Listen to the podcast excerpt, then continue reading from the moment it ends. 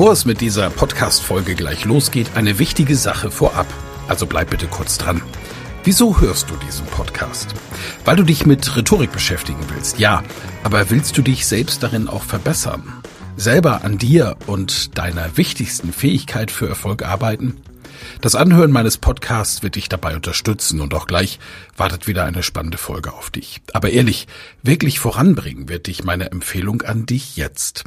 Das kostenfreie Live-Rhetorik-Training mit mir, Michael Ehlers, Rhetoriktrainer. Darin erfährst du, wie du Redeangst besiegen kannst, was du tun kannst, um andere Menschen zu überzeugen, welche Tricks die Profis nutzen, um in allen Situationen Sicherheit auszustrahlen, mit welcher innovativen Methode du über dieses Training hinaus am Ball bleiben und deine Rhetorik in der Praxis trainieren kannst. Sei also dabei. Pausiere gerne die Folge und gehe auf www.rhetorikheld.de. Diese Website findest du auch in den Show Notes. Wir sehen uns dann. Ich freue mich riesig drauf und jetzt viel Spaß bei der Folge.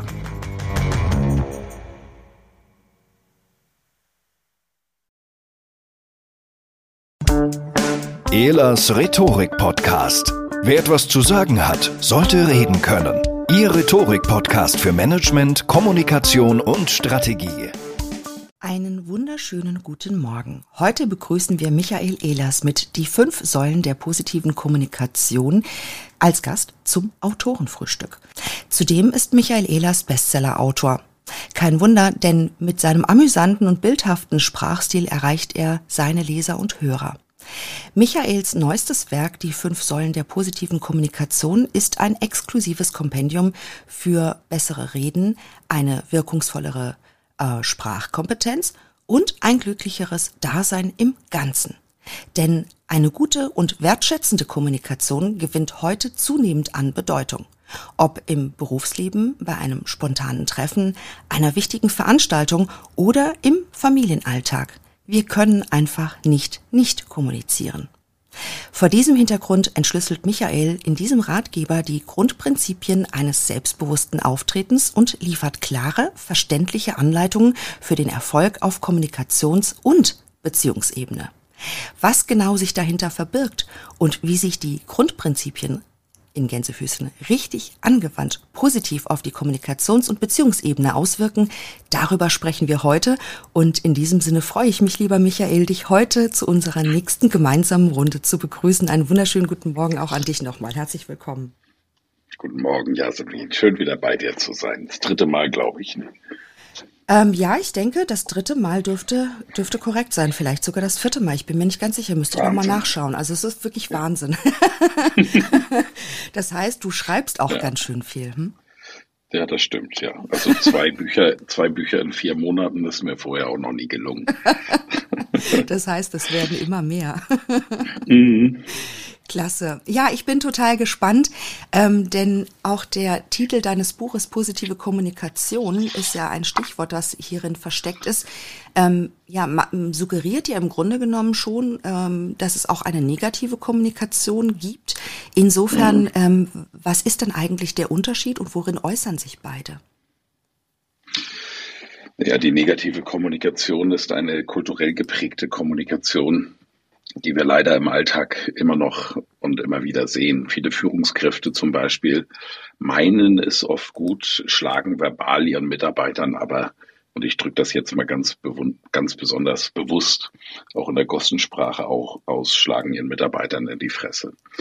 Das sind äh, Dinge, die passieren oft aus Engagement, also immer wieder in Meetings. Ein Mitarbeitender sagt etwas, das ist den Mitarbeitenden wichtig. Vielleicht ist der Mitarbeitende introvertiert, vielleicht ist der Mitarbeitende neu und noch ein bisschen ängstlich und weiß nicht so richtig, sich in diesem Business-Kontext zu bewegen und er kommt gar nicht dazu auszusprechen. Da sagt sein, seine Führungskraft schon ja, aber. Und das kennen wir alle. Und wir wissen auch alle, wie sich das anfühlt. Das fühlt sich fürchterlich an. Es ist ein Schlag ins Gesicht. Und er meint es nicht böse. Das, das beobachte ich ja auch, wenn ich in die Firmen gehe oder in Seminaren Führungskräfte agieren sehe. Ich merke, dass die wollen, die wollen es gut machen, aber sie schlagen ihr Gegenüber direkt ins Gesicht. Und die, wir wissen alle, ganz einfachste Kommunikationstheorie. Kommunikation findet immer auf zwei Ebenen statt, auf der Gefühlsebene und auf der Verstandesebene. Und wir wissen auch alle, dass die Gefühlsebene wichtiger ist. Aber wir bedienen sie oft nicht verbal. Und äh, dieses ins Bewusstsein zu rücken, auch dafür ist mein Buch gedacht. Ja, wunderbar. Und du sprichst ja von diesen fünf Säulen der positiven Kommunikation. Ähm, lass uns doch da mal ein bisschen genauer drauf schauen. Was verbirgt sich dahinter? Ja, es geht einmal um Formulierungskunst an sich. Das heißt, das wirklich bewusste Sprechen, dass ich mir Gedanken über die Wirkung meiner Worte und auch meiner Körpersprache mache und dass ich dann auch trainiere, bewusst positiv zu kommunizieren. Zum Beispiel nicht zu sagen, äh, Entschuldigung, da habe ich mal einen Einwand, weil jedes Mal, wenn wir das hören, wissen wir auch Bescheid, was danach kommt und haben schon gar keinen Bock mehr. Wir machen emotional zu. Was ich in den Trainings immer und immer wieder übe, ist Feedback zu geben, dass auf der anderen Seite ist die zweite Säule Feedback, das auf der anderen Seite Motivation auslöst. Und viele sind überrascht, wie einfach das eigentlich ist. Und dabei beginnt natürlich alles mit der Haltung den anderen Menschen gegenüber. Wenn ich mir diese Haltung immer wieder bewusst mache, auch jeden Tag in den Tag gehe und bewusst die Haltung anderen Menschen, eine positive Haltung anderen Menschen gegenüber einnehme, und die Haltung stimmt, dann kommt aus dem Mund meistens schon nur noch Gold. Und die Haltung heißt ja, dass ich, gerade wenn ich jemanden kritisiere, übers Herz ins Hirn gehe und idealerweise auch über das Herz wieder raus. Ein Beispiel in einem Meeting, eine, eine Mitarbeiterin, nehmen wir mal das Beispiel frisch, in dieser Führungsrunde dabei, macht ihre erste Präsentation. Dass die natürlich nervös ist, ist klar. So, eine Haltung ist jetzt schon mal dieser nervösen Menschen, das möglichst einfach zu machen. Jetzt präsentiert sie und macht dabei einen Fehler. Und alle gucken den Chef an. Sie nennt beispielsweise eine falsche Zahl. Und ich habe es selber mal erlebt, das ist also ein Beispiel aus der Praxis, wie ein Chef dann wirklich mit einer Handbewegung, Handfläche nach unten, die Hand geht dann auch raus und nach unten weisend sagt, entschuldigen Sie, da habe ich mal einen Einwand. Das ist ein Schlag in die Fresse. Also so fühlt es sich an. Ich kann es sogar noch böser ausdrücken, aber ihr ahnt, wie es sich anfühlt. Und eine, eine kluge Führungskraft würde sowas nie machen, zu sagen, da habe ich mal einen Einwand, noch mit so einer abfallenden Handbewegung, sondern er würde sagen, Frau Jasan, entschuldigen Sie bitte, dass ich Sie an dieser Stelle ganz kurz unterbreche. Vorab Hut ab für die Präsentation bis hierhin. Ich kann mich wirklich noch daran erinnern, wie ich das erste Mal selbst präsentiert habe, wie nervös ich war. Und ich sehe, Sie machen das so gut, Sie sind so toll vorbereitet, Ihre Folien sind toll gestaltet, es macht wirklich Spaß. Zu der Zahl, die Sie eben genannt haben, die ist falsch. Woher haben Sie die? Wie sind Sie dazu gekommen? Ja, so und so, alles klar. Fragen Sie das nächste Mal doch den Herrn Scheuermann, der weiß das besser äh, als die Quelle, wo Sie sich informiert haben. Ja, da hat immer die aktuellsten Zahlen und jetzt freue ich mich, Ihrer Präsentation weiter zu lauschen. So, jetzt hat die doch natürlich auch Bock weiterzumachen, weil sie zweimal gewertschätzt wurde und einmal klar und verbindlich und nicht abwertend kritisiert. Und das ist eben Feedback geben. Was wir dabei dann auch brauchen, sind sogenannte Ich-Botschaften. Ihr kennt alle dieses einfache Beispiel, du hast mich nicht verstanden, das ist eine Du-Botschaft, die auf der Gegenseite sofort eine negative Reaktion ähm, herauskitzelt. Und wenn ich sage, ich habe mich da wohl undeutlich ausgedrückt, ist das gleich eine ganz andere Melodie. Und äh, für die Gegenseite, für meinen Gesprächspartner gibt es überhaupt gar keinen Grund, in irgendeiner Art und Weise sich abgewertet zu fühlen. Und die vierte Säule sind dann Pluswörter. Und das ist zum Beispiel, wenn ich, wenn ich sage, ich habe eine Frage, statt zu sagen, ich habe einen Einwand oder ich habe eine Anmerkung oder einen Aspekt, möchte ich hinzufügen. Das sind sogenannte Pluswörter. Äh, ja, aber ist ein ganz klares Minuswort. Streichen aus dem Sprachschatz, zumindest in der Begegnung, wenn ich mit anderen rede. Und dafür setze ich und ein. Und die fünfte Säule ist Empathie, dass ich eben bewusst in die Haltung gehe, den anderen auch wahrzunehmen und eben auch in die Haltung gehe, dass meine Worte auf der Gegenseite bei meinem Partner, Gesprächspartner etwas Positives auslösen sollen. Ja, aber Nein, Scherz beiseite.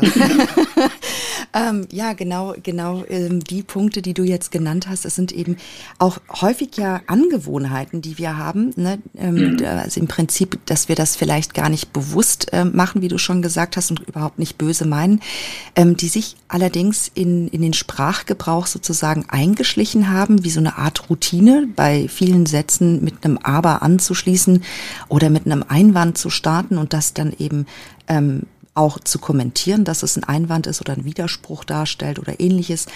Und ähm, du hast ja auch dieses, diesen Aspekt Empathie, ähm, also empathisch sein und aktiv zuhören. Ähm, das heißt, auf der einen Seite haben wir ja die Techniken, die wir uns aneignen können und trainieren können ähm, aus der Rhetorik sozusagen, um zu gucken, wie kann ich ähm, das eine oder andere vermeiden, durch andere Begriffe ersetzen und ähnliches. Und auf der anderen Seite mhm. hast du von einer Haltung gesprochen, damit einhergehend auch diese, dieses empathisch sein und aktiv zuhören, würde ich sagen. Ähm, wie würdest du denn dieses Verhältnis sehen? Wie viel ist denn letztendlich die Technik, ähm, die ich erlernen kann und wie viel macht die Haltung aus? Ja, äh, das wird übrigens eines meiner nächsten Bücher. ich schreibe, ich schreibe noch ein ganz großes. Das ist ja ein kleines Buch mit seinen, was hat er sein, die 140, 150 Seiten. Ähm, ich schreibe noch ein großes, da geht's mit, das wird sicher über 500 Seiten dick, ähm, weil ich einfach aus drei Jahrzehnten Arbeit als Rhetoriktrainer jetzt schon so manche Quintessenzen gesammelt haben, habe, die einfach auch mal formuliert werden müssen. Und da geht es genau um dieses Thema. Meine Erfahrung im Seminar ist eben die, mit den Teilnehmenden, das ja jetzt weit ein paar Tausende in diesen 30 Jahren inzwischen schon geworden sind. Wenn ich meinen Teilnehmenden helfe, die richtige Haltung sich selbst gegenüber als erstes, da beginnt ja immer alles und als zweites dann eben den Menschen gegenüber, mit denen ich agiere, aufzubauen, dann kommt aus dem Mund eben nur Gold. Das, das ist eine ganz simple Geschichte. Wir können auch anders an die Sache rangehen, nämlich der zweite Aspekt, den du gerade eben beschrieben hast, Jasmin, technisch. Und wenn wir technisch rangehen, dann beschäftigen wir uns mit Kommunikationsmodellen wie Schulz von Thurn, das Vier-Ohren-Modell. Oder wir lesen Watzlawick und seine Axiome. Ne, erste Axiom, du kannst nicht nicht kommunizieren, kennt jeder. Oder wir nehmen Paul Grease und seine, sein Kommunikationsmodell, das klipp und klar beschreibt, wie eine perfekte Botschaft zu formulieren ist, damit sie der andere auch versteht. Und das ist alles toll. Also ich finde, ich liebe diese Kommunikationsmodelle, weil sie uns in einer einfachen Art und Weise bei Schulz von Thun auch sehr komplexen Art und Weise erklären, wie Kommunikation funktioniert. Die Sache hat natürlich einen großen Haken. Wenn du Stress hast, wirkt ja in deinem Gehirn, die Amygdala springt an, das limbische System gibt Vollgas und dann gibt's vier Reaktionen, Kampf, Flucht, Schockstarre und Zusammenrottung. Fight, Flight, Freeze und Flock Englisch. Und wenn die in Gang sind, Kampf, Flucht, Schockstarre und Zusammenrottung, dann habe ich keinen Zugriff mehr auf meine restlichen kognitiven Fähigkeiten. Das bedeutet, wenn da irgendwo jetzt so ein Schulz von Thun Modell rumliegt, wäre es ja schön, wenn ich Stress habe, jemand geht mich an, dass ich dann sage, oh Moment, der hat mich jetzt böse angegangen. Ich muss jetzt unbedingt das emotionale Ohr zumachen und mit dem Sachohr hinhören und dann sollte ich auch sachlich kontern. Äh, das Beispiel zeigt ja schon, das ist leider unmöglich. Das ist das Problem. Wenn wir das alle könnten, oh Gott, wäre die Welt dann einfach. Aber wenn ich Stress habe, habe ich eben genau diese Möglichkeiten nicht. Ich habe eine Möglichkeit, technisch, dass ich mich drillen lasse. Das kennt jeder Soldat, der mal bei der Bundeswehr war der lernt ja im Drill durch immer und immer wieder Wiederholung, auch unter Stress, unter körperlichen Anstrengungen, bestimmte Prozesse. In diesem Fall geht es darum, eine Waffe, die zum Beispiel nicht funktioniert, unter widrigsten Umständen zerlegen zu können, zu reparieren und wieder zusammenzusetzen, so dass sie wieder funktioniert. Für so einen Soldaten ist das lebenswichtig. Und weil es so ist, lernt er das in der Grundausbildung. Er kriegt es gedrillt, immer und immer, immer wieder, bis dieser Vorgang ein völlig automatisierter Vorgang ist. Tatsächlich kann ich so auch rhetorische Muster gedrillt trainieren. Dann sind sie ein Teil meiner selbst und ich kann auch unter Stress das Ganze abrufen. Ja, und die möchte ich mal kennenlernen, die gerne in so ein Drilltraining gehen, ich das Ganze lernen. Das, das, geht nicht, weil es ist eben einfacher. Und das ist die Haltung. Wenn ich weiß, dass mich jemand zum Beispiel beleidigt, wenn ich weiß und verstehe, dass derjenige, der mich beleidigt, eigentlich gar nicht mich beleidigt, sondern das ist ein, ein psychologischer Vorgang, in dem sich mein Gegenüber gerade selbst erhöht, weil er sich selbst nicht ausreichend wahrgenommen fühlt, zum Beispiel, weil er nicht sich wertgeschätzt fühlt, zum Beispiel. Und er beleidigt jetzt zwar mich und sagt, du blöde Sau zum Beispiel. Ich weiß aber, dass das viel mehr mit ihm zu tun hat als mit mir. Wenn ich das erst einmal verstanden habe, gehe ich gar nicht in den Stress, sondern dann kann ich zuhören, kann ihn anlächeln, zeige auch, dass dieser Angriff nicht funktioniert hat und mit einer Ich-Botschaft kontern, nämlich sage, diese Abwertung hat mir wehgetan zum Beispiel. Das ist etwas, das hat eine, eine Riesenwirkung nach so einer Beleidigung. Das wird den anderen überraschen, weil wir meistens andere Reaktionen kriegen, wenn wir Menschen beleidigen, nämlich dass es zu einer Gegenbeleidigung und damit zur Konfrontation kommt. Aber diese Ich-Botschaft nimmt schon mal unglaublich viel Emotion aus der Sache raus. Die Überraschung alleine auf der anderen Seite sorgt dafür, dass der Verstand auf einmal anspringt und er sagt, wieso ist das jetzt hier gerade passiert? Ja, sorry, ich bin hier vielleicht zu weit gegangen, aber mir war wichtig. Und schon kommst du der Sache eben so ein bisschen näher. Mhm. Also, long story short. Die Haltung anderen Menschen gegenüber ist das absolute A und O. Und mit meinem dann nächsten Buch. Dieses Buch erklärt schon mal technisch gut, wo es hingeht. Mit meinem nächsten Buch werde ich auch ganz tief psychologisch, neurowissenschaftlich hinter die Kulissen schauen, führe dazu gerade viele Interviews mit großartigen Kapazitäten und möchte auch mit den Kommunikationsmodellen aufräumen tatsächlich und ein Muster liefern, was wirklich hilft, aus 30 Jahren Trainingserfahrung als Rhetoriktrainer, was wirklich hilft, die Kommunikation zu verbessern, auch im Alltag und auch unter Stress. Ja, wunderbar. Und da freuen wir uns natürlich drauf, denn wenn es weitere Bücher gibt, die so spannend sind, dann ist auch unser gemeinsames weiteres Autorenfrühstück hier mit dir gesichert, ja. Oh ja, da, da passiert viel. Du, du, weißt ja vielleicht, ich schreibe auch noch eins mit Uwe Bahn. Das ist ein genau. Projekt, das haben wir ja hier auf Clubhouse gestartet. Ähm, wir waren zusammen eine Woche im Hardrock Hotel auf Teneriffa und haben konzipiert wie die Verrückten, ging dann ins Schreiben, habe dann beim Schreiben allerdings gemerkt, Mensch, wir denken viel zu komplex, wir müssen es einfacher machen. Und mit dem Ergebnis, dass wir das Buch jetzt nochmal neu konzipiert haben und äh, im Augenblick wirklich gut vorankommen. Also da geht es um Rock the Biz, das ist also auch etwas Unterhaltsames und da werden Uwe und ich sicherlich auch zu dir kommen. Und das Buch wird, wird schneller fertig sein, wie mein über 500 Seiten schicken. ja, wunderbar. Das, das hört sich klasse an. Da freue ich mich schon mega drauf. Ja, Wenn das wird lustig. ja, ich, ich bin sehr gespannt. Mhm. Wenn wir auf diesen, du hast gesagt, die, die Haltung ist ähm, unwahrscheinlich wichtig. Die, ähm, die Techniken kann ich erlernen bis zu einem gewissen Grad. In, in Stresssituationen kann ich es nicht mehr richtig abgreifen. Ähm, wenn wir uns das von der umgekehrten Seite anschauen, wenn die Haltung stimmt, ähm, ist es denn dann auch so, These, dass ich die Techniken vielleicht nicht 100 Prozent beherrsche, sondern mir vielleicht hier auch in Anführungsstrichen Fehlerchen passieren im Sinne der negativen Kommunikation, ähm, dass das nicht ganz so eine negative Auswirkung dann auch hat, ähm, also positiv, positiv auf mein Gegenüber trotzdem wirkt, weil meine Haltung eine andere ist, mit der ich im vis-à-vis -vis beispielsweise mit meinem anderen, äh, mit meinem Gegenüber umgehe? Ja, auf jeden Fall, denn äh, das eine ist ja das, was dort an Worten formuliert aus meinem Mund kommt. Aber wir haben auch noch Gestik, Mimik, Körpersprache insgesamt, die natürlich mitwirkt. Das ist ja das, was Watzlawick im ersten Axiom meint, wenn er sagt, man kann nicht, nicht kommunizieren. Und hinter dem spüren wir dann, nehmen wir wahr, empathisch wahr, die Intention des Gesagten. Und die Intention, wenn die Haltung stimmt, ist die Intention des Gesagten eben positiv. Und jetzt kann ich selbst ein Formulierungsfehler machen, der eigentlich abwertend ist und trotzdem spüre ich die positive Intention meines Gegenübers, die nehme ich wahr. Außer ich bin jetzt natürlich ein völliger Empathiebrocken und, und habe keine Empathie in meiner Persönlichkeit. Sowas gibt's ja wirklich, ist allerdings sehr selten gesehen. Dann bei solchen Menschen, das muss ich natürlich auch lesen können, muss ich sehr achtsam sein, wie ich die Worte formuliere.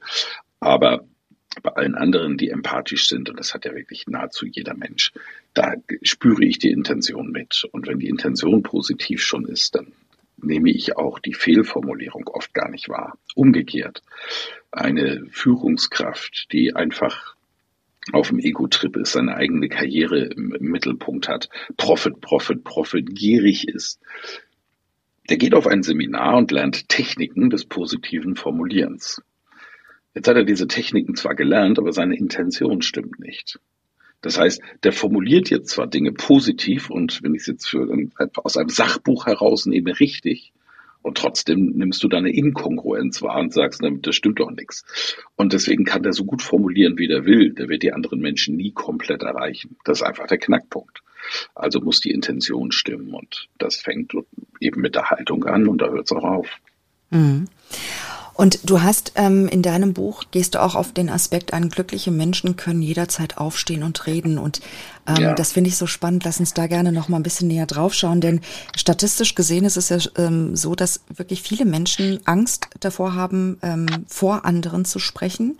Ähm, es ist ähm, in unterschiedlichen Ländern unterschiedlich stark ausgeprägt. Ähm, Interessant ist allerdings, dass, dass es in der Regel in, in den Top 3 mit drin ist und ich glaube in Deutschland sogar auf Platz 1, wenn ich mich nicht irre. Ja, ist richtig. Genau. Ähm, wie, wie, wie verhält es sich damit? Also mit diesem ähm, glückliche Menschen? Also was hat glücklich sein damit zu tun? Tja, alles. Ähm, das ist ein, offensichtlich noch ein großes Geheimnis bei meinen Keynotes-Vorträgen, die ich halte sehe ich immer wieder überraschte Gesichter. Aber tatsächlich ist es so, dass wir uns als Mensch über unsere Kommunikation reproduzieren. Wir lernen uns auch selbst über unsere Kommunikation kennen. Und jetzt ist ja schon mal spannend, wie kommuniziere ich denn mit mir selbst? Und wenn ich mit mir selbst gut kommuniziere, dann gelingt es mir auch nach außen gut zu kommunizieren. Wenn ich jetzt noch den Mut habe, die Redeangst zu überwinden, und eben dieses Reproduzieren äh, auch stattfinden zu lassen in allen möglichen Kontexten. Im familiären Kontext, im, im Vereinsleben, Freundeskreis und im beruflichen Kontext. Wenn ich das mit guten Werkzeugen mache und mein, mein eigenes Wissen und Können nach außen reproduziere, dann macht mich das glücklich als Mensch. So, und jetzt müssen wir über uns Deutsche einiges wissen. Erstens, tatsächlich ist Redeangst die größte Angst der Deutschen. Die kommt noch vor der Angst vorm Tod. Und natürlich interessiert mich als Rhetoriktrainer, warum das so ist. Und ich habe ein paar Antworten darauf gefunden. Das sind keine empirischen Antworten, ähm, die ich jetzt irgendwie untersucht hätte mit empirischer Forschung, sondern einfach die Beobachtung aus drei Jahrzehnten Arbeit mit Menschen in Rhetorikseminaren. Wir leben in Deutschland in einer Gesellschaft, die zu 56 Prozent aus extrovertierten Menschen besteht. Ein extrovertierter Mensch zeichnet sich durch zwei Faktoren aus. Das eine ist Enthusiasmus, ist überdurchschnittlich hoch. Also ich bin begeisterungsfähig, kann mich schnell für Dinge begeistern. Und das zweite ist die soziale verbale Durchsetzungsfähigkeit. Das heißt, wenn in einem Raum irgendetwas passiert, spreche ich auch schnell. Du sprichst jetzt gerade, Jasmin, mit einem Menschen, der einen Extrovertiertheitswert, wenn wir jetzt das Deep Ocean Persönlichkeitsprofil nehmen, von 99 hat. Also das heißt, wenn 100 Menschen im Raum sind, gibt es noch einen, der ist noch extrovertierter als ich. Ich gehöre also zu diesen 56 Prozent Extrovertierten und habe dort auch noch die höchste Ausprägung. Das hat Vor- und Nachteile. Vorteil ist, man hört mir zu, weil ich schnell das Wort annehme. In der Schule war ich schon in der ersten Klasse der Klassensprecher und am Schluss war ich der Schulsprecher. Wenn ich in irgendeinen Verein eintrete, bin ich nach kurzer Zeit erster Vorsitzender oder Präsident. Ich darf jetzt auch nicht mehr in Vereine eintreten, habe ich meiner Frau versprochen. So. Ähm, das heißt, ich nehme mir das Wort und das hat was mit meiner Persönlichkeit zu tun und diese Persönlichkeit ist ja im fünften Lebensjahr schon fertig. Deswegen ist es ja auch wichtig, dass Menschen schnell Freundschaft schließen mit ihrer eigenen Persönlichkeit. So, ich habe das gemacht und bin allerdings natürlich im Leben ständig angeeckt mit dieser extrovertierten Persönlichkeit, die ich einfach auch ausgelebt habe, weil meine Eltern mir auch schon als jungen Menschen klar gemacht haben, dass das in Ordnung ist. Also reproduziere dich, kommuniziere, stoße an, wenn du Fehler machst, entschuldige dich. Das ist eben das, was ich zu Hause gelernt habe. Aber dieses ständige Anecken, das hat mich einfach auch gewundert und natürlich auch frustriert und später im Berufsleben auch. Ich habe dann gelernt, dass ich zu machen habe, was man mir sagt. Auch etwas, was meiner Persönlichkeit jetzt nicht unbedingt entspricht, denn ich bin ein sogenannter Nonkonformist. Das heißt, es gibt ja Menschen, die sehr gut in einem System von strengen Regeln leben können. Und es gibt Menschen, die das nicht so gut können. Ich gehöre zu denen, die es nicht so gut können. Das ist auch ein Grund, warum ich selbstständig sein muss. Ich könnte jetzt nicht in einem Konzern arbeiten meine Persönlichkeit. Punkt aus. Das muss ich kennenlernen. So.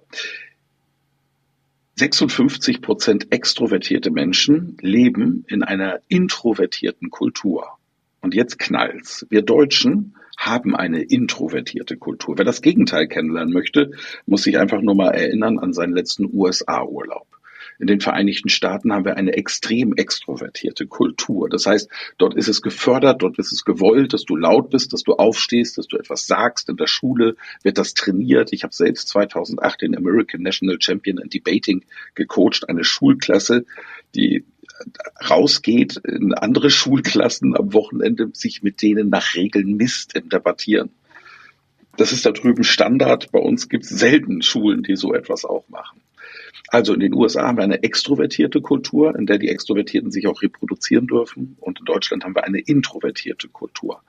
Wenn ihr in eurer Kindheit, Schulzeit, Kindergarten, vielleicht sogar später in der Ausbildung im Beruf folgende Sätze gehört habt, dann wisst ihr, dass das eine introvertierte Kultur ist. Spiel dich nicht so auf. Stell dich nicht so in den Mittelpunkt. Sei nicht so laut. Das sind Sätze, die ich glaube zumindest, das beobachtet zu haben, in nahezu jeder Familie regelmäßig fallen. Und sie fallen ja nicht von irgendwelchen Menschen, sondern sie fallen von, von der Mutter, von der Vater aus, von dem Vater ausgesprochen, in der Schule, von der Lehrkraft ausgesprochen. Das sind, der Erzieher im Kindergarten. Das sind absolute Vertrauenspersonen in der prägendsten Zeit des Menschen. Und die machen natürlich etwas mit uns. Das wird, werden Glaubenssätze. Stell dich nicht in den Mittelpunkt. Spiel dich nicht auf. Sei nicht so laut. Jetzt kommen diese Menschen, die diese Glaubenssätze haben, die höchste Vertrauenspersonen in ihr Gehirn gemeißelt haben, in meine Seminare. Und da vorne steht dieser Rhetoriktrainer Elas und der sagt, spiel dich auf, sei laut, stell dich in den Mittelpunkt. Das führt natürlich zwangsläufig zur kognitiven Dissonanz. Das bedeutet, ohne dass die Person das überhaupt oft bewusst weiß, findet ein innerer Kampf statt. Der Verstand sagt, höre auf den Rhetoriktrainer. Denn es geht ja darum, dass ich mich später, deswegen gehen die in ein Rhetorikseminare, im, im Beruf reproduziere, dass ich aufstehe und endlich sage, was ich denke, was ich weiß und was ich kann. Das ist ja meine Mission, Jasmin. Ich möchte echtem Wissen und echtem Können eine Stimme geben. Das Werkzeug dafür ist Rhetorik. Das bringe ich den Leuten im Seminar dann auch schon bei und dann sind sie motiviert, das auch zu tun.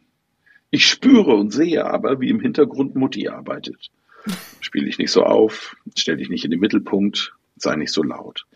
Das heißt, sie kommen jetzt in die Handlung und tun es und ich beobachte und alle anderen im Seminarraum auch sogenannte Inkongruenzen. Das heißt, auf einmal haben die Menschen keine natürliche Körpersprache mehr, sondern die Hände verkrampfen. Sie wissen nicht, wohin damit. Der Stand ist bei Frauen oft, dass die Füße parallel zueinander, nebeneinander stehen, sich sogar berühren. Das nennen wir die Liebmädchenstellung. Nicht selten führt das zu einer kleinen Schaukelbewegung in der Hüfte. So guckt mich meine kleine Tochter übrigens auch an, immer dann, wenn sie was von mir will. Papa, es ist ja bald Weihnachten. Ne? Ich habe da so eine Wunschliste. Dann steht sie so vor mir. Und auch wenn sie jetzt schon 16 ist, es funktioniert immer noch und es wird auch noch funktionieren, wenn sie 40 ist. Das wissen wir. Ja, nur wenn du so süß auftrittst als Frau im Berufsleben, dann wirst du häufiger eingeladen, aber seltener befördert. Das ist eine harte Wahrheit. Ja, und jetzt sage ich, stell dich hin, nimm die Füße etwas auseinander, dass du einen festen Stand hast, achte drauf, dich gerade zu machen und so weiter. Das sind ja alles Dinge, die mit diesem Satz zu tun haben, stell dich in den Mittelpunkt. Und im Hintergrund ist immer Mutti. Und Mutti, und dieser Glaubenssatz, den sie uns ins Gehirn gemeißelt haben, Mutti arbeitet. Und ich muss dafür sorgen, dass im Trainings so viele positive Erfahrungen entstehen, bei der Handlung, in der ich eine sichere Ausstrahlung habe anderen gegenüber, wenn ich mich laut vor den Leuten stelle, dass ich eine Datenautobahn im Gehirn baue, die mindestens in den Gleichklang kommt, also die gleiche Schwere hat wie die Datenautobahn von Mutti aus meiner Kindheit. Dann haben wir den Menschen Sicherheit gegeben. Und jetzt passiert Folgendes. Natürlich auch die, die Bewusstmachung dafür findet im Seminar statt oder hoffentlich auch schon, wäre meine Hoffnung, wenn die Menschen meine Bücher lesen dass ihnen klar wird, ich muss das häufiger tun. Und weil ich jetzt zwei, drei Werkzeuge habe, die mir helfen, dass ich die Sicherheit habe, wenn ich das so tue, dann kommt das gut auf der anderen Seite an, dann wird's gemacht und dann lernen diese Menschen, Mensch, das funktioniert ja. Wow, ich habe gerade eben meine Meinung gesagt. Und selbst wenn ich keine Mehrheit bekommen habe im Raum, weil einfach da jemand mächtiger ist und Der, der sieht es zwar falsch, aber der setzt sich durch und durch seine Machtposition. Ich weiß es besser. Ich habe es formulieren können. Und wenn es nachher schief geht, naja, dann greifen Sie ja vielleicht auf die bessere Alternative zurück, nämlich auf, auf meinen Vorschlag. Und, und schon fühle ich mich gut. Also es muss noch nicht mal passieren, aber dadurch die Tatsache, dass ich es formuliert habe, dass ich es endlich gesagt habe, dadurch wird mein Wohlbefinden besser. Und das führt dann dauerhaft umgesetzt tatsächlich zu Glück. Das heißt, wenn ich mich professionell reproduziere, dadurch, dass ich kommuniziere, werde ich ein glücklicherer Mensch. Davon bin ich überzeugt. Mhm.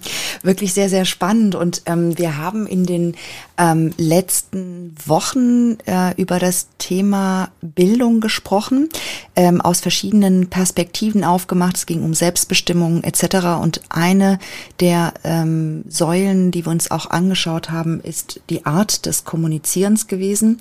Ähm, die, äh, jetzt haben wir gestartet neuerdings ähm, mit dem nächsten Thema die Würde des Menschen. Und auch mhm. hier interessanterweise kommt immer wieder ähm, das Thema Kommunikation auf. Also Kommunikation mhm. scheint ein Schlüssel zu sein oder war auch eine These, die gestellt wurde, ich glaube gestern in dem Raum, ähm, ob es jetzt um Grenzüberschreitungen im Alltag geht, ob es ähm, um äh, Diskriminierungserlebnisse geht oder, oder, oder. Also an vielen, vielen Stellen haben wir immer wieder diesen Aspekt ähm, Kommunikation und die Art des Kommunizierens. Insofern Inwieweit ähm, hängt das Ganze auch ähm, mit, ähm, ja, ähm, mit einem ähm, erfolgreichen ähm, Leben zusammen, im, sowohl beruflich als auch privat und im Umgang mit anderen, mit mir und mit anderen? Ja, äh, es ist tatsächlich eine sehr komplexe Frage. Die könnte ich jetzt mit einer eineinhalbstündigen Keynote beantworten. und ich bin froh, dass du sie gestellt hast ich habe mit meinen Seminarteilnehmenden einfach unglaubliche Erfahrungen gemacht. Und nicht nur ich, alle, die im Kommunikationstraining unterwegs sind und das selbst eben auch mit der richtigen Haltung den, den Menschen gegenüber produzieren, haben diese Erfahrung gemacht. Wenn du jemanden ermutigst, aktiver zu kommunizieren, verändert sich im Leben dieses Menschen alles. Das fängt an bei der Beziehung, die kleinste soziale Einheit, in der Familie die nächstgrößere soziale Einheit, im Freundeskreis, aber auch bei Behördengängen zum Beispiel. Sich nicht von einem, einem unterdrückenden System, also jeder, ne, es gibt ja Orte, wo du, wenn du einen Pass stellst, hast du das Gefühl, du bist, bist ein Mindermensch. Nummer ziehen, sich anblaffen lassen von Beamten und so. Also es gibt natürlich inzwischen auch Behörden, die es schon deutlich besser machen. Ich lebe zum Glück in einer Gemeinde, wo man wirklich, äh, wo, ich, wo ich denke, wow, das sind ja Dienstleister. Aber ich habe es auch schon anders erlebt in anderen Städten. Ähm, und, und sich das einfach auch nicht gefallen zu lassen, sondern dann aufzustehen und, und zumindest seine Meinung kundzutun und zu sagen, so sorry an dieser Stelle mit mir nicht, ich so lasse mich so nicht behandeln. Und ich will klipp und klar, dass sie das wissen. Ja, auch selbst wenn, wenn der andere dann nicht anders handelt. Also erstmal, wenn ich es überhaupt sage, ist die Chance, dass die, die andere Seite überhaupt erkennt, mein Handeln ist gerade nicht in Ordnung. Die ist zumindest schon mal gegeben. Das heißt aber noch lange nicht, dass es passieren muss. Wir wissen ja nicht, was, wie seine Lebensumstände sind oder ihre auf der anderen Seite, welchen Stress die gerade haben mit Chefs oder in der Familie. Das wissen wir alles nicht. Aber es alleine formuliert zu haben, hier eine Grenze zu setzen und zu sagen, mit mir nicht. Das tut gut. Jeder, der das schon mal gemacht hat, weiß das. Das fühlt sich gut an. Selbst wenn die Gegenseite nicht dann so handelt, wie ich es mir wünsche. Und im Berufsleben ist das so unglaublich wichtig. Jetzt stell dir mal vor, da draußen würde wirklich Lehrbuchfeedback gegeben würden. Das heißt ja, dass keine B- und Abwertung mehr stattfindet. Und wenn, wenn die Menschen merken, das geht, ich kann jemandem ein Feedback geben, also eine Kritik ausüben, aber der geht motivierter aus dem Gespräch raus, als der reingekommen ist. Jetzt einfach mal theoretisch vorstellen, das würde in allen deutschen Firmen so funktionieren. Was würde das mit unserem Bruttosozialprodukt machen? Was würde das mit unserer Produktivität machen? Die Gallup-Studie legt jedes Jahr offen, wie motiviert Angestellte in deutschen Unternehmen sind. Und seit Jahrzehnten wird diese Studie jährlich durchgeführt. ändert sich nichts. Wir haben es zu tun mit einer kleinen Gruppe, 10 bis 15 Prozent maximal hochmotivierte Angestellter, die sich dadurch auszeichnen, dass sie eine ganz enge Bindung zu ihrem Arbeitgeber haben und, und diese Firma mögen und auch nach außen weiterempfehlen. Wir haben es jedes Jahr, jedes Jahr zu tun. Die Schwankung ist gerade mal um 10 Prozent mit 60 bis 70 Prozent Menschen, die einfach nur Dienst nach Vorschrift machen. Mega TikTok-Trend, 22 übrigens.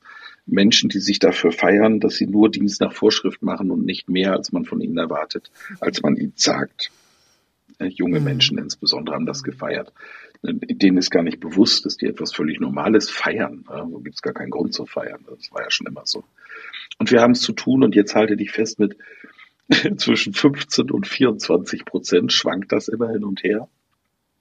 Mit der dritten Gruppe, die haben gar keine Bindung an ihren Arbeitgeber und die sind laut Studie, lass dir das mal in den Ohren zergehen, aktiv unengagiert. das heißt, die arbeiten aktiv gegen die Unternehmensziele. Mhm. Und, und so Chefs, die sich gerne aufspielen und, und ich sage, nennen das Chef spielen, statt Chef zu sein, weil sie gar nicht wirklich in der Selbstwirksamkeitswahrnehmung sind, die wir draußen dann als Selbstbewusstsein wahrnehmen, sondern die Selbstbewusstsein spielen durch machohafte Gesten oft und machohaftes Gehabe und, und auch dadurch, dass sie andere Menschen klein machen. Das ist, äh, das, das ist eine Katastrophe. Die, die merken gar nicht, wo diese aktiv Unengagierten sind. Weil die aktiv Unengagierten, wenn, wenn die jetzt nicht aktiv wären, würden wir sie ja erkennen. Aber die sind aktiv. Die machen auch das, was man ihnen sagt. Hintenrum agieren sie mit beispielsweise Mobbing. So immer wieder kleine Spitzen gegen bestimmte Personen, um ihnen ihren Berufsalltag schwer zu machen. Das, das brauchen sie wiederum, um sich selbst zu spüren und wahrzunehmen. Müssen sie andere klein machen. Das sind Dinge, die passieren da draußen leider jeden, jeden verdammten Arbeitstag. Und äh, seit Jahrzehnten ändert sich nichts daran, trotz der vielen Kommunikationstrainings und trotz der vielen Teamtrainings und Managementtrainings und Führungskräftetrainings, die durchgeführt werden. Das muss uns, mich und meine Kollegen doch massiv demotivieren, wenn wir uns Jahr für Jahr diese Gallup-Studie anschauen. Und der Grund dahinter ist, dass wir eben zu viel an der Form agieren, also drücke dich an dieser Stelle wie folgt aus und zu wenig an der Haltung arbeiten. Und eine Veränderung dieses Systems, ein Durchbruch, der findet eben erst dann statt, wenn wir an der Haltung arbeiten. Mhm. Und das ist mir mein wichtigstes Anliegen eben auch mit diesem Buch. Absolut. Und ob wir uns jetzt ähm, dann letztendlich auch Stellenausschreibungen oder ähnliches von Unternehmen anschauen, ich finde es immer wieder ähm, auch total spannend, wie dann eben auch äh, den so gehypte Begriffe, ne, ob das jetzt der, der, der Scrum Master ist, der angefordert wird, oder ist ähm, das, das Unternehmen immer wieder sozusagen von einem zum nächsten ähm, übergehen und einfach äh, offensichtlich nicht wirklich verstanden wird oder ähm, ähm, diese Einsicht äh, irgendwie fehlt. Auch Gallup-Studie, ich glaube, die wird alle zwei Jahre veröffentlicht, wenn ich ähm, das Jedes in Erinnerung habe. Und das, das ist mhm. Wahnsinn, dass sich die Zahlen ähm, nicht irgendwie verbessern oder dass hier nichts, ähm, offensichtlich nichts passiert, sondern dass es als weitergeht, in Anführungsstrichen, obwohl diese Gallup-Studie ja auch immer wieder rezipiert wird, ja, an der Stelle.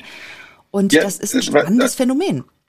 Es ist ein enorm spannendes Phänomen und, und äh, ein frustrierendes, wenn wir jetzt mal ehrlich hinschauen. Es ist doch frustrierend, dass sich daran nichts tut. Und aber das, das liegt daran, weil wir die Lösung immer im Außen suchen und nie im Innen. Mhm. Guck doch mal an die Universitäten, ja. So, äh, die, mit der Motivation bei den Angestellten ist das nicht so toll. Wir müssen jetzt mal den Führungskräften da draußen beibringen, wie es geht. Und jetzt wurde das erste Management-Bei-System erfunden, ja. Also, eins ist ja klar, äh, die Wirtschaft funktioniert hier auf Befehl und Gehorsam, was übrigens tatsächlich stimmt, weil ähm, unternehmerische Strukturen im Militär vorgedacht und entwickelt worden. Das Ganze funktioniert auf Befehl und Gehorsam. Das geht natürlich nicht. Äh, was motiviert den Menschen, wenn sie eigenständig handeln und denken dürfen? Also machen wir jetzt Management by Delegation. Wir müssen den Führungskräften beibringen, dass sie zukünftig mehr delegieren, weil also nichts klipp und klar sagen, so ist das, sondern du musst nur noch das Ziel formulieren und der Mitarbeitende muss dann selber draufkommen, wie das Ganze gelöst wird. Und natürlich ist doch logisch, wer das Motivation auslösen und endlich werden sich die Zahlen verbessern.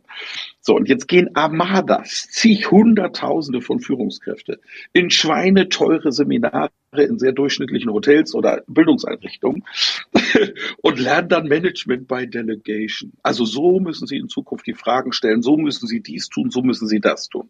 Jetzt kommen die zurück in ihre Firma und fangen an zu delegieren. Was verändert sich? Tatsächlich sind 10 bis 20 Prozent anschließend motivierter. 70 bis 80 Prozent verändert sich gar nichts und 10 bis 20 Prozent sind anschließend demotivierter.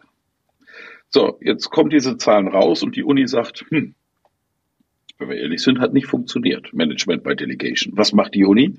Ja, müssen wir ein neues Managementsystem machen. Jetzt machen wir Management by Objectives. Na, das ist geil. Pass auf. Wir sorgen für mehr Klarheit und Verbindlichkeit. Der Mensch braucht Klarheit und Verbindlichkeit. Das wissen wir aus der Psychologie, Pädagogik und sogar Neurowissenschaften. Wenn alle drei Wissenschaften sagen, das ist richtig, dann müssen wir es machen. Jetzt also Management by Objectives. Klarheit stellen wir her über Zielvereinbarungen in jeder Ebene. Ja, Sabine, ich hatte mal einen Chef, den musste ich damals noch als Herr Direktor ansprechen. alle natürlich. Ne? Der hat mich meine Zielvereinbarung Vereinbarung als Verkaufsleiter dreimal unterschreiben lassen. Ne? Gelesen, Elas. Verstanden, mhm. Elas. Und einverstanden. Was bleibt mir anders übrig? Elas. Dreimal unterschreiben ist. Verrückt, ne? So, und jetzt wird für jeden Mist, wie oft man auf Toilette gehen darf, wie oft man äh, rauchen darf, wenn man Raucher ist, wann man äh, wie zur Kaffeemaschine gehen darf, wie man seinen Job zu machen hat, für jeden Mist unterschreibst du eine Zielvereinbarung. Tatsächlich 10 bis 20 Prozent waren durch dieses Arbeiten mit Management by Objectives anschließend motivierter. Bei 70 bis 80 Prozent hat sich gar nichts getan und bei 10 bis 20 Prozent wurde es nachher noch schlimmer. Was macht die Uni? Neues Management by System. Hm. Und wieder gehen Armadas von Führungskräfte in mittelmäßige Seminarräume, stehen vor derselben blöden Kapsel Kaffee Maschine, kriegen dasselbe Futter und vom Dozenten gelernt, wie das Leben zu funktionieren hat. Und es verändert sich nichts und nichts und nichts. Die Mitarbeitenden sind nicht blöd, die checken, oh Gott, Chef war wieder auf dem Seminar mit, was kommt er denn heute? Ne? Vielleicht mit Management bei Robinson, alle warten auf Freitag. Oder mit äh, Management bei Friedhofsgärtner, eine Menge Menschen unter sich und zu keinem richtig Kontakt. Verstehst du? Dann, dann kommen so Sprüche von den Mitarbeitenden. Und tatsächlich haben sie ja sogar recht, weil sich am Ende tatsächlich nichts verändert. Das Problem ist, solange wir die Lösung im Außen suchen, wird sich nichts verändern. Der einzige Hebel, den wir haben, dass sich wirklich etwas verändert in unserer Gesellschaft, im Umgang miteinander, in der Mitmenschlichkeit, ist, dass wir bei uns selber anfangen. Und dafür läuft der Mensch immer weg, weil da so unglaublich böse Geschichten in uns drin sind, aus unserer Kindheit, auch Glaubenssätze eben, wie vorhin angesprochen, von unseren Eltern oder den, den Früherziehenden in den verschiedenen Institutionen, die uns zu funktionalen Menschen machen, die dafür sorgen, die, die Schulsystem, Ausbildungssystem ist ja immer noch so gebaut, dass wir eher funktionierende Menschen in einem System erziehen, statt Menschen, die den eigenen Wert in sich erkennen und die sich, die sich durch ihre eigenen Fähigkeiten, Intellekt, Intelligenz reproduzieren nach außen. Völlig frei. Und das, das ist das Problem. Äh, und, und da wird sich nichts ändern. Und da siehst du eben auch, wie ich Rhetoriktraining verstehe. Natürlich ist das Werkzeug, eine Ich-Botschaft zu senden, richtiges Feedback zu geben, eben die fünf Säulen der positiven Kommunikation, ist das alles wichtig. Aber die fünfte Säule, die Empathie, mhm. ist die allerwichtigste, weil da drin ist die Haltung zu finden. Und wenn ich das endlich für mich begriffen habe, erst einmal mein eigener Freund zu werden, mich selbst kennenzulernen. Wie ticke ich denn? Bin ich einer von den Extrovertierten? Bin ich einer von den Introvertierten? Oder bin ich Durchschnitt und habe damit gar keine Talente? Das war ein Witz. Durchschnitt ist, ist nicht gut, ist nicht schlecht. Es gibt dort nicht gut und nicht schlecht. Ne? Es, ist, es kommt halt irgendetwas raus, wenn du mal so einen Ocean-Test machst. Mhm. Äh, bin ich ein ordentlicher Mensch oder bin ich ein unordentlicher? Ich zum Beispiel bin sehr, sehr unordentlich. Das weiß ich. Ähm, bin ich ein Fleißiger oder bin ich nicht so fleißiger? Fleiß im Persönlichkeitsstil bedeutet, dass ich lange zielgerichtete Aufgaben durchführen kann. Anstrengungen und Aufgaben. Da bin ich zum Glück sehr hoch, deswegen kann ich so viele Bücher schreiben. Ähm, ähm, Neurotizismus, bin ich jemand, der schnell aus der Haut fährt? Ähm, oder bin ich jemand, der, der auch in stressigen Situationen cool bleibt? Ähm, bin ich jemanden, der im Rückzug hoch ist, das heißt in, gerne in seiner Komfortzone, in seiner Blase bleibt? Oder bin ich wie mein Kumpel Jochen Schweizer jemand, der, oh, neue Brücke, da kann man runterspringen, Seil dran hüpft. Warum er auch immer das macht mit 65, aber er macht's halt, immer raus aus der Komfortzone, immer was Neues probieren, total verrückt. Und, und er ist eben so. Und, äh, und so weiter und so. Ich muss, ich muss da reinschauen. Habe ich eine hohe, einen hohen Intellekt? Interessiere ich mich für Abstraktes, für Neues? Bin ich, bin ich hoch überhaupt im Offenheitswert? Bin ich, bin ich, interessiere ich mich für Kunst und Ästhetik? Ist das wichtig in meinem Leben oder nicht? Das muss ich doch erst einmal für mich beantworten. Und wenn ich für mich weiß, wie ich selbst ticke, wie meine Persönlichkeit ist, dann finde ich natürlich auch meine rednerische Persönlichkeit. Und aus dieser, dann, dann auch Freundschaft mit sich zu schließen und zu sagen, ich weiß zum Beispiel, ich bin unordentlich. Ich weiß, ich bin ein Nonkonformist. Beides übrigens schlecht für Unternehmer. Mit diesen beiden Werten bin ich alles, aber kein richtiger, guter Kaufmann. Das weiß ich, weil ich zu unordentlich bin. Ich sammle Belege oder habe, inzwischen ist es zum Glück digitalisiert, früher Belege wirklich im Schuhkarton gesammelt und dann dem Steuerberater gesagt, mach mal. Äh, das führte natürlich auch unternehmerisch zu Problemen in meinen Anfangsjahren. Aber weil ich es kapiert habe, dass ich so bin und weil ich Freundschaft mit mir geschlossen habe, obwohl ich in meiner Kindheit diese Glaubenssätze von meinen Eltern in den Kopf bekommen habe, man kann alles schaffen, was man macht, das macht man ordentlich, was man beginnt, das macht man zu Ende. Das sind alles Glaubenssätze, die bei mir arbeiten.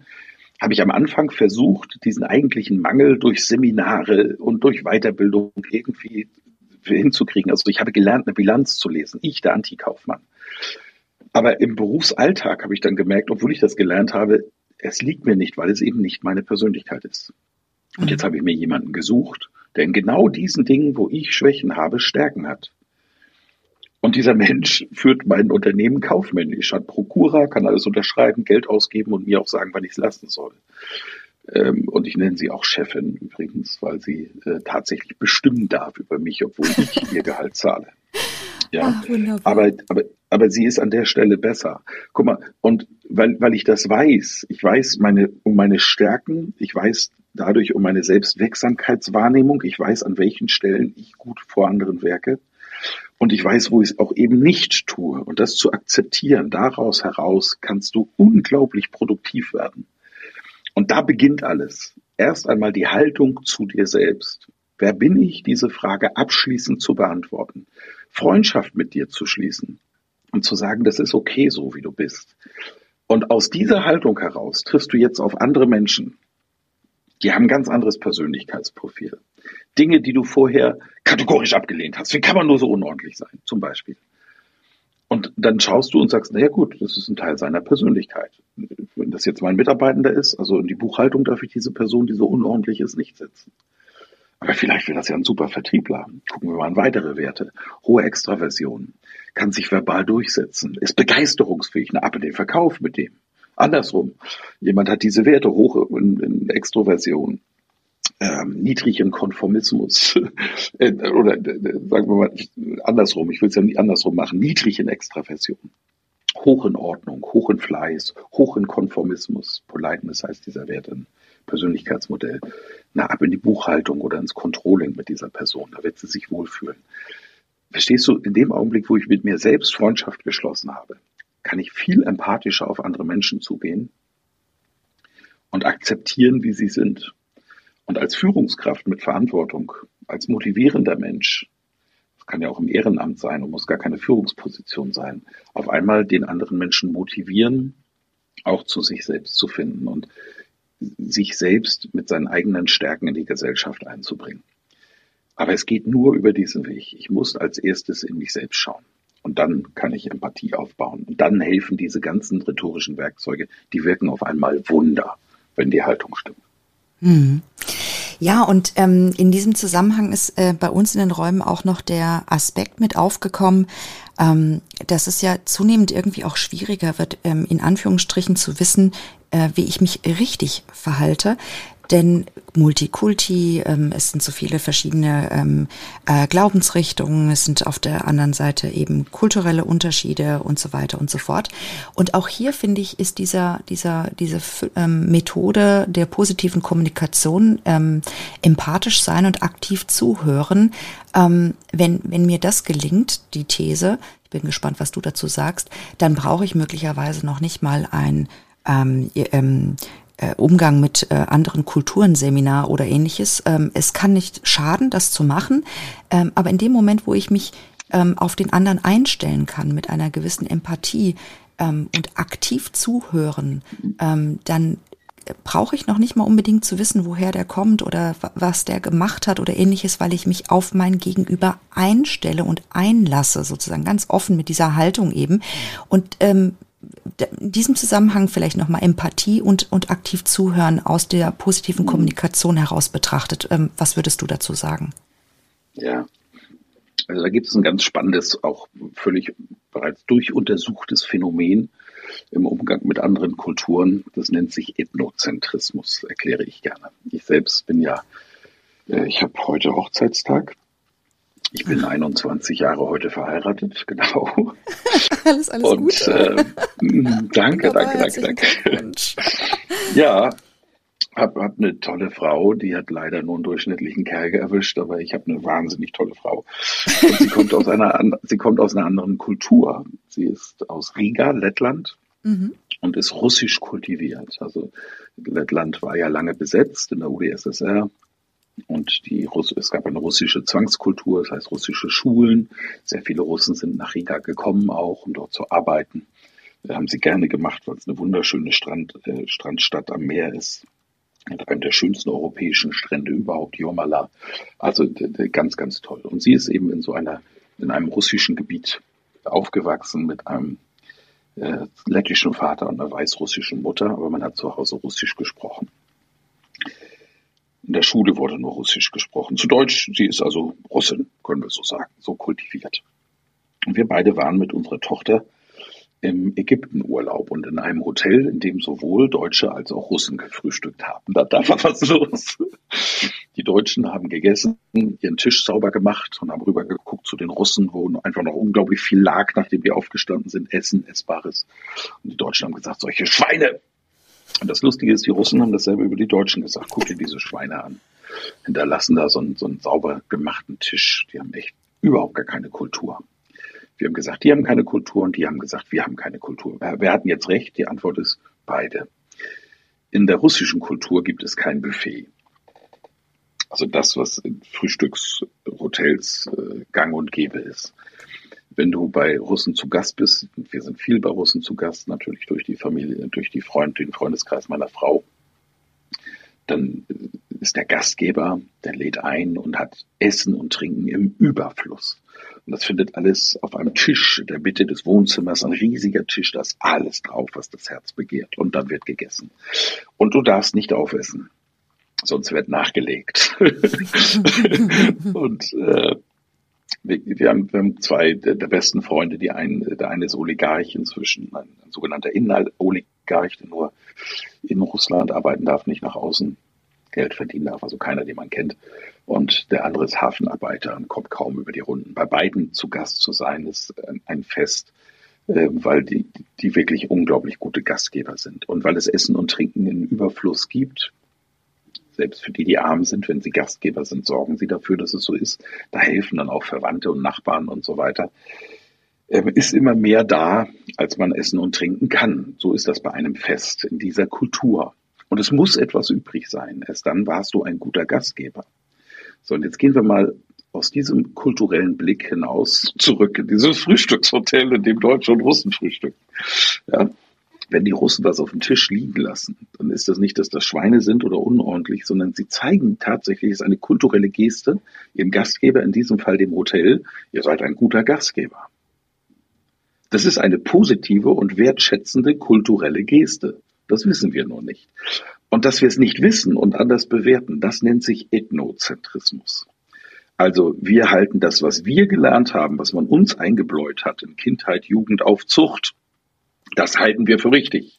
Jetzt fliegen wir in andere Kulturen und stellen auf einmal fest, die sind ja ganz anders. Und wenn ich das im Urlaub mache und mich entspannt in diese Kultur fallen lasse, dann komme ich damit auch irgendwie klar.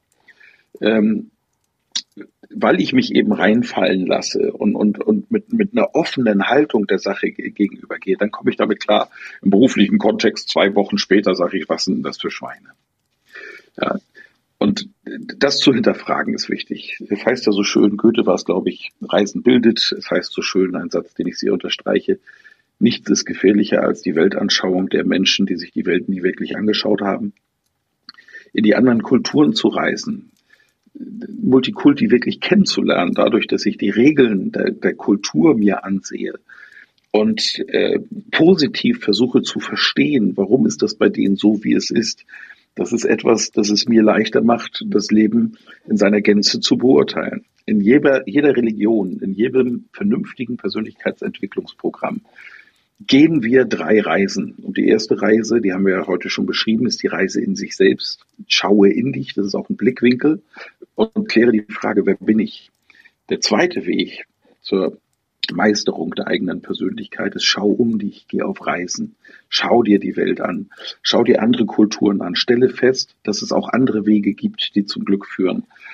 Ähm, und das Dritte, nachdem du diese beiden Schritte gegangen bist, macht das erst Sinn, schau über dich und schau dir von oben aus der Metaebene das ganze System an. Wenn du diese Reise gegangen bist, schau in dich, schau um dich, dann wirst du aus der Metaebene das System auf einmal verstehen können.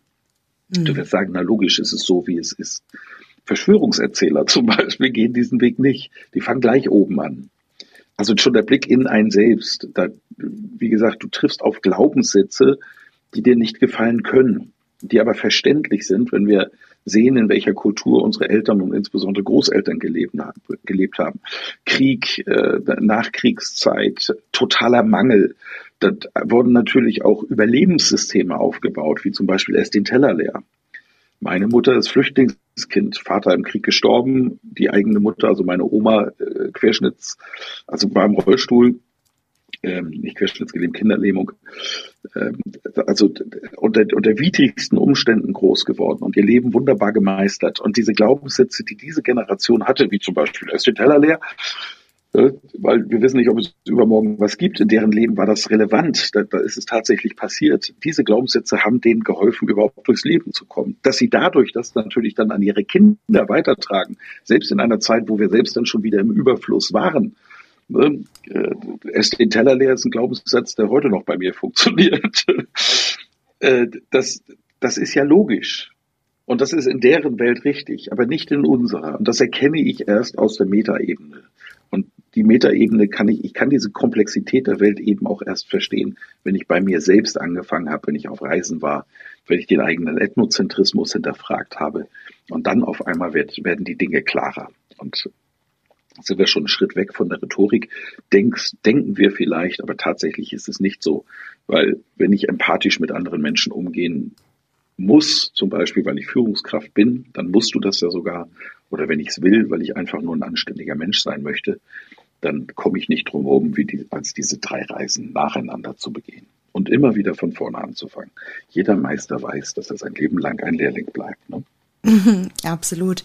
Ja, vielen, vielen lieben Dank, ähm, lieber Michael. Mit Blick auf die Zeit möchte ich gerne ähm, ja diesen diesen Aspekt der Reise sozusagen, den ich so wundervoll finde, auch mit dem Zitat: Die gefährlichste Weltanschauung ist die Weltanschauung derer, die die Welt nie angeschaut haben. Und ich habe mal schnell im Hintergrund gegoogelt, ähm, ist von Alexander von Humboldt an der Stelle.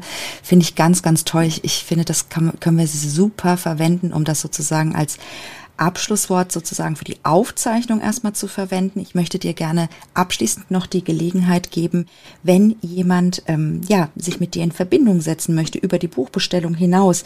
Ähm, wie erreicht er sie ähm, dich am besten, dass du hier vielleicht nochmal ähm, äh, die die Kontaktmöglichkeiten nennst und dann mhm. machen wir gleich im Anschluss auch die Handzeichen auf und gucken, ob wir noch kurz in die Interaktion mit unseren Zuhörern kommen können. Ja, freue ich mich sehr drüber. Vielen Dank. Also es gibt zwei soziale Netzwerke, in denen ich sehr aktiv bin. Bei dem einen, weil es mir Spaß macht, das ist Instagram. Und dort findet ihr mich unter Michael Ehlers Rhetorik getrennt mit einem Unterstrich. Also Michael Unterstrich Ehlers Unterstrich Rhetorik. Da seht ihr mich dann. Und da freue ich mich über eine Vernetzung. Ähm, das zweite, wo ich sehr aktiv bin, auch inhaltlich, ist LinkedIn. An LinkedIn habe ich Spaß. Ich schreibe dort sehr viele Artikel, ähm, mache wöchentlich meine Kommunikationsarbeit, beobachte die Welt, gehe in den Dialog mit äh, Freunden, Kunden und einfach LinkedIn-Nutzer. Äh, da freue ich mich auch über eine Verknüpfung. All diese All diese Links kann man auch finden über die äh, Domain heldengeschichten.de. Da habe ich einiges verlinkt. Auch das neue Buch übrigens, die fünf Säulen der positiven Kommunikation, ist dort verlinkt.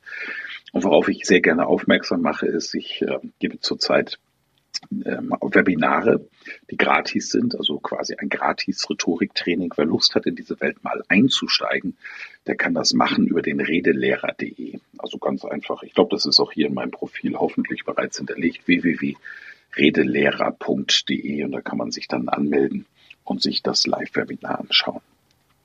Ja, wunderbar. Vielen, vielen lieben Dank für diese Impulse, für, für diese vielen Inspirationen, auch wirklich, um nochmal das nachwirken zu lassen und in sich zu gehen. Unbedingt ähm, das Buch bestellen, ähm, ob für sich selbst und ähm, ich mache gar kein Ob auf, also nicht entweder oder, sondern für sich selbst und als Geschenk geeignet, gerade jetzt auch zur Weihnachtszeit. Und äh, ja, vielen, vielen lieben Dank für deine Zeit, für diese Ausführungen. Ich fand es mega spannend. Das war Michael Ehlers mit die fünf Säulen der positiven Kommunikation mit den bewährten Erfolgsmodellen der Rhetorik. Eine perfekte Rede halten, selbstbewusst auftreten und andere mit Schlagfertigkeit überzeugen als Gast beim Autorenfrühstück.